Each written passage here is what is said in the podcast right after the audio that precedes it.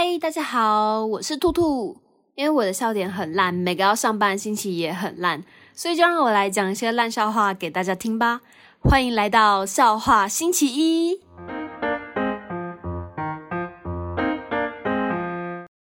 因为才离过年刚不久嘛，今年的话生肖是兔年，我就特别想要刮很多刮刮乐，上面都会印很多很可爱兔子的样子。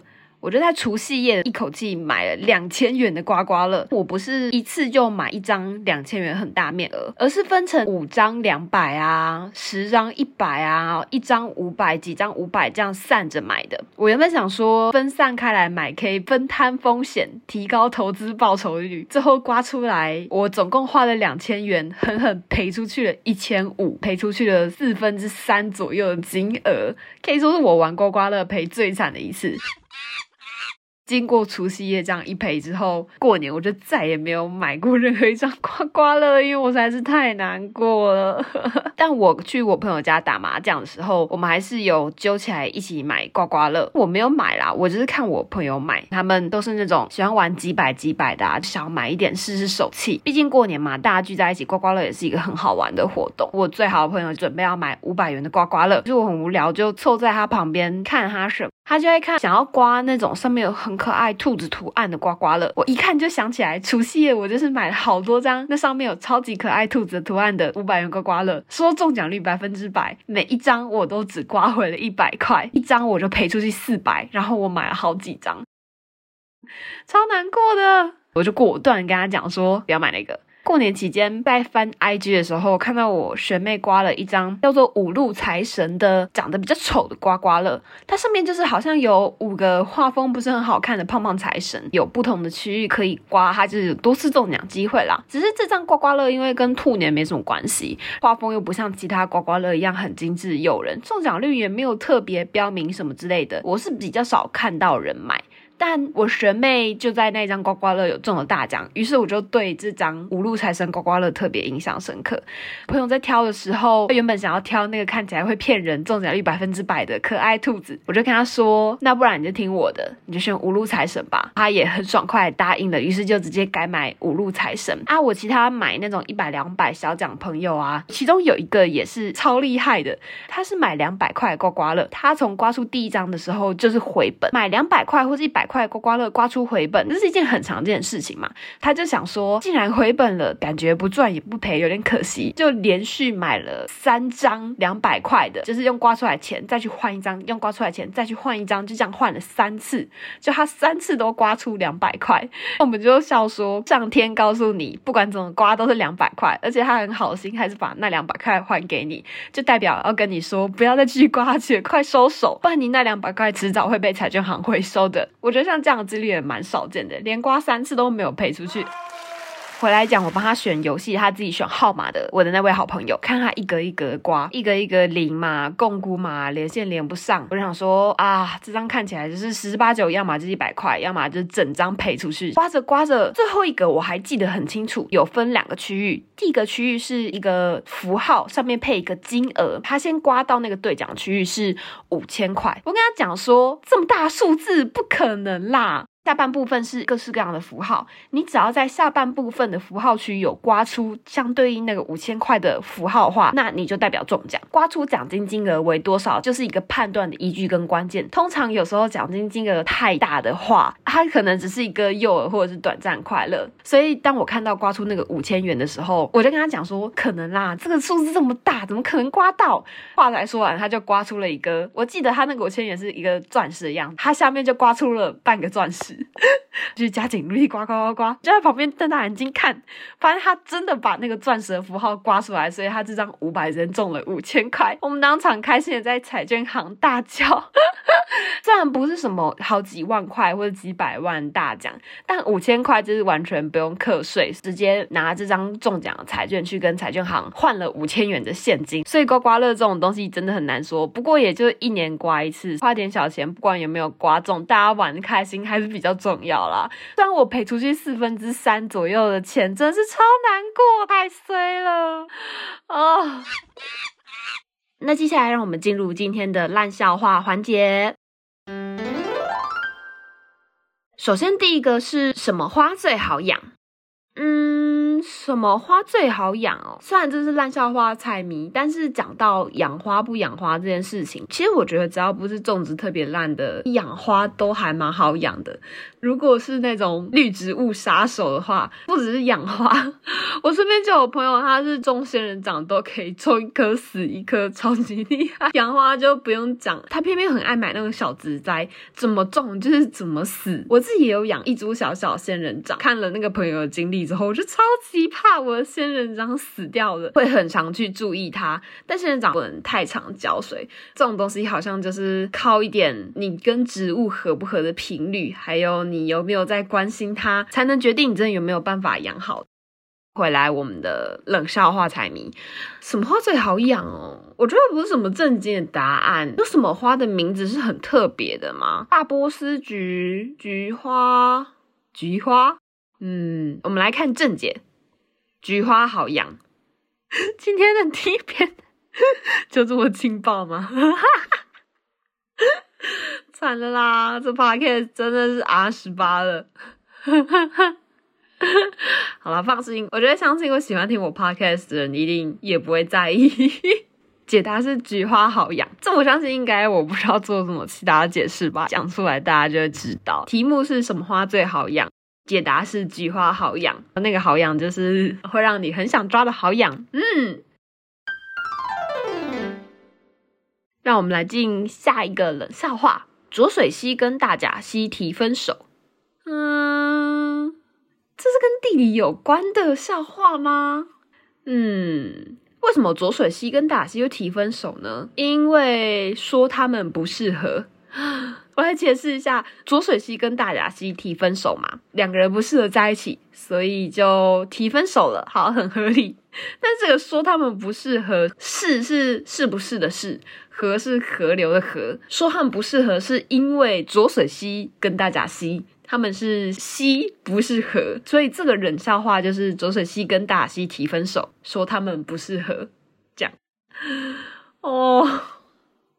这很烂诶，这超烂的，这什么超尴尬冷笑话？因为适不适合这个音有一点，我一开始还没有反应过来，我想说不适合，什么东西不适合？需要一点反应时间才会有办法读懂诶。让我们进下一个冷笑话：越久不洗澡就会，越久不洗澡身上就会塞沟啊，你头发也会很痒啊，会出油啊，然后还会臭臭的啊。嗯，可是这是烂笑话，所以照烂笑话逻辑跟回路，有什么跟洗澡相关的谐音啊？越久不洗澡就会变流浪汉？应该也不是吧？说到洗澡这件事情，我觉得真的是每个人的习惯都不一样诶，因为我自己个人的习惯是我一定每天都要洗澡，而且我是那种每天都要洗头的人。因为我的头皮不是很好，两天不洗头我就会超级痒，所以一定要每一天都洗头。对我来说，就是即使冬天再冷，我还是每天都会坚持洗澡。然后久而久之，已经养成了一个习惯，因为不洗澡就会觉得好像一天当中还有什么事情没有做完。越久不洗澡到底是会怎么样？让我们来看解答。越久不洗澡就会越难闻。今天都是那种谐音梗的字笑话哎，而且我觉得没有很直观，但还蛮好笑的。后面那个越南文是就越南越南的文字，越久不洗澡就会越难闻。卡萨米达好像不是，卡萨米达应该是泰文，我不会讲越南文了。萨瓦迪卡好像也不是，但我觉得这个笑话没有很相关哎，他就纯粹是在玩谐音啊。让我们进下一个冷笑话。为什么大学生第一节通常都要翘课？跟出席有相关吗？嗯。第一节通常都要翘课。如果不用冷笑话逻辑来看的话，其实我觉得第一节翘课是一件蛮合情理的事情。因为我在念大学的时候，就是第一节会因为各式各样的原因，譬如说早上起床不小心睡过头啊，买食物的时候排队等太久啊，或者是路上脚踏车落链啊，出什么意外啊，被猴子追啊之类各式各样，在路上遇到熟人扶老太太过马路，所以第一节迟到的几率超级高。高。有时候迟到太久，你到教室的时候，很可能都已经快要第一节下课打钟了。当这一节已经快结束了，你站在教室门口的时候，你会选择要进去还是不进去呢？因为进去的话就会超尴尬，你就等于在大庭广众之间要进教室，感觉教授就会想说，都已经快要下课了，然后所有同学都看到你在快要下课的时候才要进教室，好像会把大家的注意力都吸引到你身上，就会有一种会给教授留下不好印象的感觉。是不是干脆就选择等第一节下课钟声敲响，在下课期间的时候偷偷的混进去，反而就不太会有人注意到你。我们回到冷笑话，所以为什么大学生第一节通常都要翘课呢？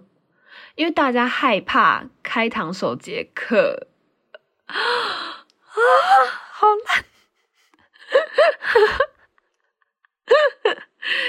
我觉得要解释一下，我觉得要解释一下，因为大家害怕开堂首节课。刚讲的，大家就会想到开堂首节课就是那种很经典的恐怖电影当中的角色嘛，他就是会到处去杀人啊什么之类。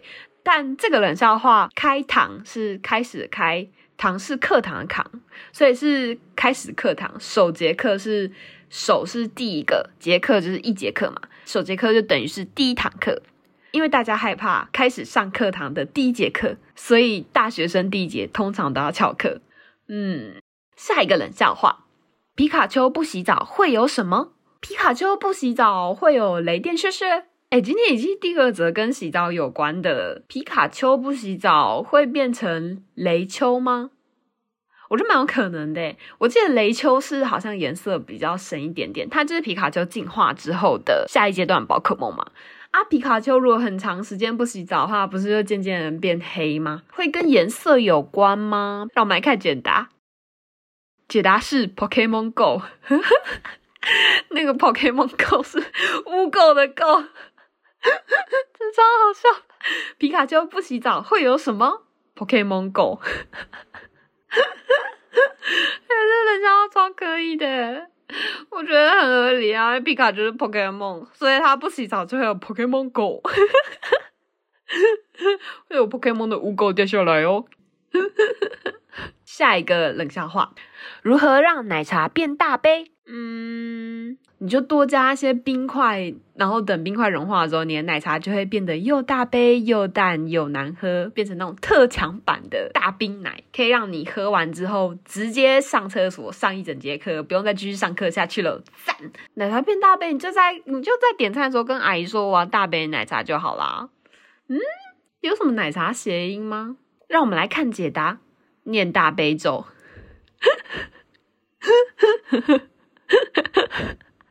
我觉得很不错，我觉得是一个好主意，超废的。你想要让你的奶茶变大杯吗？那你就念大悲咒吧，你的奶茶就会变大杯。这个方法其实不只适用于奶茶吧，你用什么都可以啊。你想喝红茶、清茶、绿茶，你念大悲咒都可以变大杯了，多棒！超实用的经文。所以如果你想开始念经的话，那你真的是第一个要先学大悲咒。下一个冷笑话：面包超人扭到脚会变什么？面包超人扭到脚会变成活动面包，他扭到脚麻花卷之类的吧？红豆麻花卷，我感觉就很好吃诶诶，说很好吃的面包，像那种。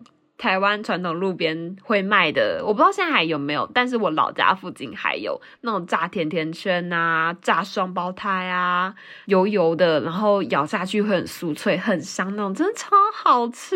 面包超人扭到脚，还是它会变成菠萝面包之类的啊？看解答，牛角面包超人，哎、超好吃的，哎、我超喜欢吃牛角面包的。面包超人如果扭到脚的话，它就会变成牛角面包超人。那个牛角就是扭到脚的脚，念起来就是好吃的牛角面包。哎，不知道面包超人这个动画里面本身有没有牛角面包超人这个角色？最受欢迎的大概是细菌人，然后还有很可爱的菠萝面包。在面包超人被打败的时候，他会露出红豆馅嘛，或是他也会主动把他的脸分一些给其他人吃。有另外一个角色会固定去再帮他烤出很多他的头，然后让面包超人作为替换。其实某种程度上来讲，这个动画设定蛮儿少不宜的。但以前小时候在看的时候，不知道为什么都不会觉得这个设定很奇怪，就很若无其事的成为了我们儿时的美好记忆。让我们进下一个冷笑话。夜间的妈妈是谁？夜间的妈妈是谁？哦，我知道，这是台语耶。夜间的妈妈是一金一木，因为一木就是用台语来讲话，一木是他妈妈。这真的是懂台语的人限定笑话哎，对吧？正确解答就是一金一木。我觉得这个比较简单一点。下一个冷笑话，谁最会烤肉？那我们看这个冷笑话解答：老师，因为考的都没教，超合理。谁最会烤肉？绝对是老师啊！因为老师不管怎么考，他考出来的题目一定都是没有教题目，因为考的都没教的教是焦炭的焦，是用谐音梗。我们平常讲的考都没教就是教书的教嘛，因为老师上课都没教，然后就全部考出来。